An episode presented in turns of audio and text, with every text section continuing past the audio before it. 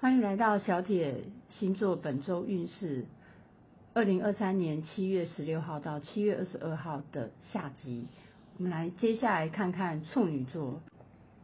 处女座尤其在后半周，还是要注意一些文书沟通啊、言语沟通的问题，不要把期望值拉得太高，因为你所表达出去的，对方不一定会收得到，或者你自己也表达的不尽理想。那么不要把期望值拉太高，因为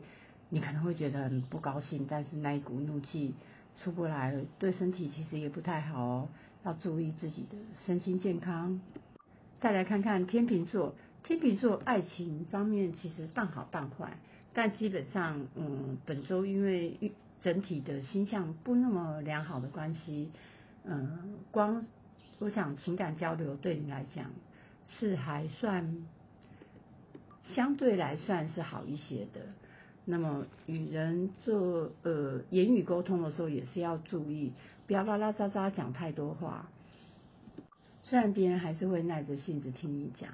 那么嗯，这个礼拜的自尊心方面也有可能受到一些挑战，所以我们要以退为进，嗯，尽量还是跟熟识的人。当然，也那些挑战也有可能来自熟识的对象哦。接下来是天蝎座，天蝎座麻烦你好好净化自己的心灵，好，你平常承载的负能量太多了，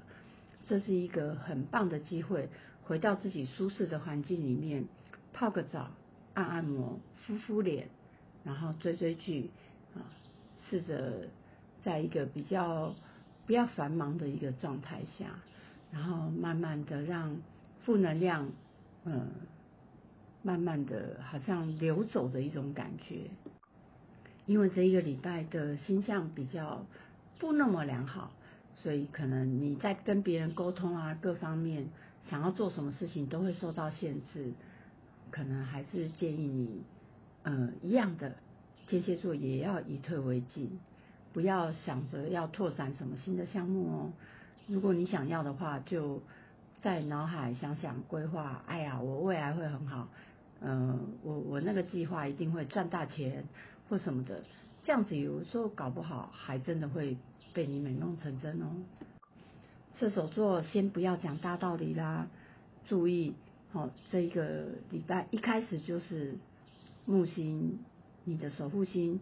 就有一个不良的四分相，那么你在跟别人沟通的时候，也不用太多的道理，你最多是讲一些实际的。生活的例子，让人家可以了解你在讲什么就好了。如果你又拉拉杂杂讲了一大堆，小心你的一些想法观点会被挑战哦。摩羯座的话也是一样，嗯，可能要安安静静的做一些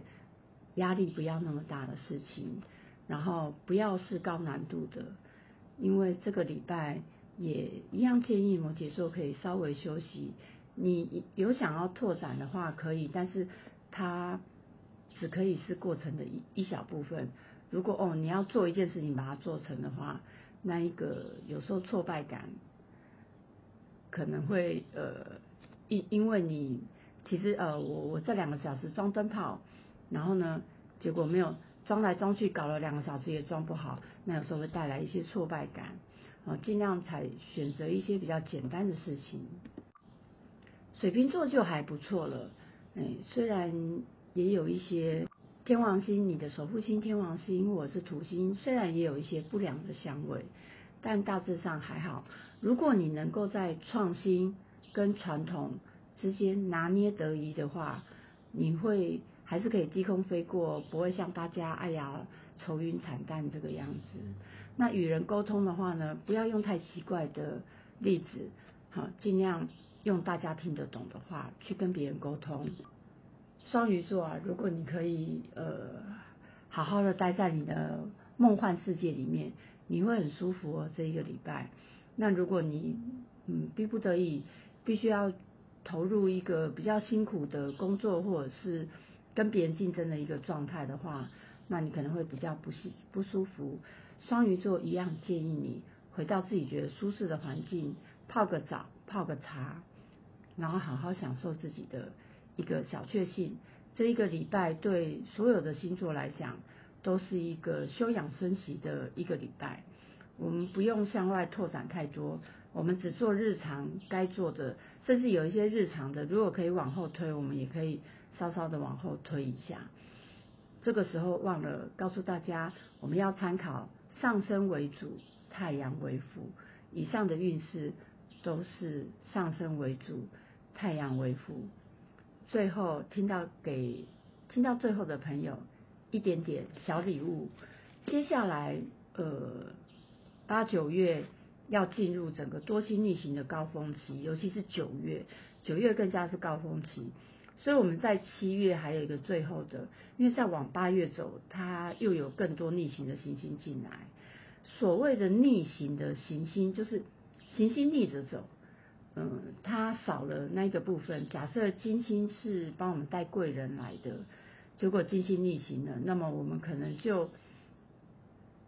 少了贵人的帮忙。金星它可能也呃帮助我们在情感上给彼此更多的包容理解。那么金星逆行的时候，我们就会缺乏那样子的包容理解。那水星逆行的时候呢？呃，水星是一个逻辑性的东西。我们平常跟别人沟通，那他逆行的时候，我们的沟通就会出现阻碍。那所以多星逆行的时候是怎么样呢？沟通有阻碍，恋爱不顺利，跟爸爸妈妈有吵架，跟同事呢感觉也很不对盘，哇，很多的事情都不舒服。所以在这最后送给大家一个小礼物，八月九月会比较头痛一点，因为它是一个多星逆行的高峰期，尤其是九月。九月更高达到一个高峰期，那么我会在星象小聊跟大家分享多星逆行我们要怎么自救呢？或者我们要怎么看待多星逆行，以及多星逆行到底会对我们的生活，对每一个人的生活带来什么影响？这可是小铁观察了二十年的一些心得哦，欢迎你追踪我的 podcast。今天分享到这里，希望我的分享都能带给你一些建议跟启发。